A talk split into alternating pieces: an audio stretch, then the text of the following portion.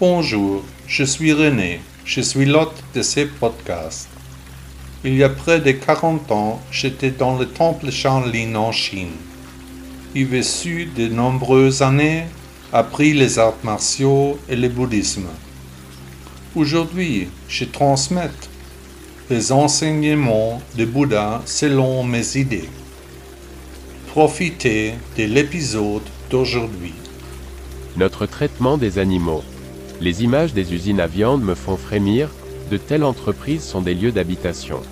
D'un autre côté, nous sommes si gentils avec nos animaux domestiques, chiens, chats, oiseaux, poissons, hamsters, ils sont de plus en plus populaires, environ 35 millions de petits animaux vivent rien que dans les foyers allemands.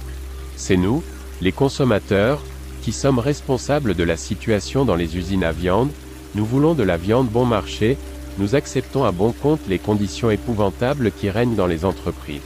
Et ce ne sont pas seulement les conditions répugnantes de l'abattage, mais aussi la souffrance écœurante des animaux pendant l'élevage, qui ne semble guère déranger, l'important est que cela ait du goût, que ce soit bon marché, et délicieux. Cela me coupe l'appétit. L'hypocrisie est très répandue au sein de la population lorsqu'il s'agit de viande, à qui l'on demande si le bien-être des animaux est si important. Mais qu'en est-il réellement de l'amour des animaux? Je suis bouddhiste, je mange quand même de la viande, peu, mais de bon élevage, à des prix raisonnables, donc pas bon marché. Une escalope pour seulement 99 centimes, comment cela peut-il fonctionner? Comment l'argent pour le bien-être peut-il encore être pris en compte ici? Depuis la nuit des temps, nos ancêtres chassent et consomment des animaux. Le corps humain a besoin de viande, notre système est, également, conçu pour consommer des protéines animales. Toutefois, il s'agit de viande que nous nous sommes procurée nous-mêmes, que nous avons poursuivie, que nous avons tuée nous-mêmes. Les usines à viande d'aujourd'hui sont une perversion, un détournement absurde vers le malsain, une monstruosité du dégoût. Nous devrions tous, chacun d'entre nous, travailler une journée dans une usine à viande, comme forme d'éducation humaine de base du caractère. Si des personnes ont travaillé dans une telle usine de viande, elles ont probablement une autre opinion des abattoirs. Est-ce que le goût serait alors toujours aussi bon? J'affirme que non.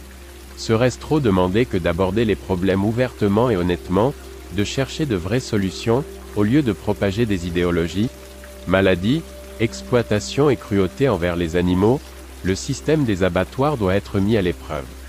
Certains animaux sont enfermés toute leur vie dans un espace très restreint, puis sont abattus en pleine conscience, environ 10%. Je suis d'avis que les hommes mangent aussi de la viande depuis le début des temps et je ne veux pas exiger que tout le monde devienne végétarien. Je sais que cela n'arrivera pas, mais j'aimerais que les consommateurs réfléchissent aux animaux, qu'ils s'engagent pour le bien-être animal, qu'ils reconnaissent la souffrance de ces pauvres bêtes et qu'ils aident à y mettre fin.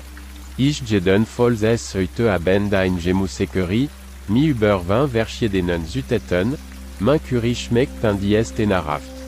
Je weniger davon wissen, wie und Gesetze gemacht werden, desto besser schlafen.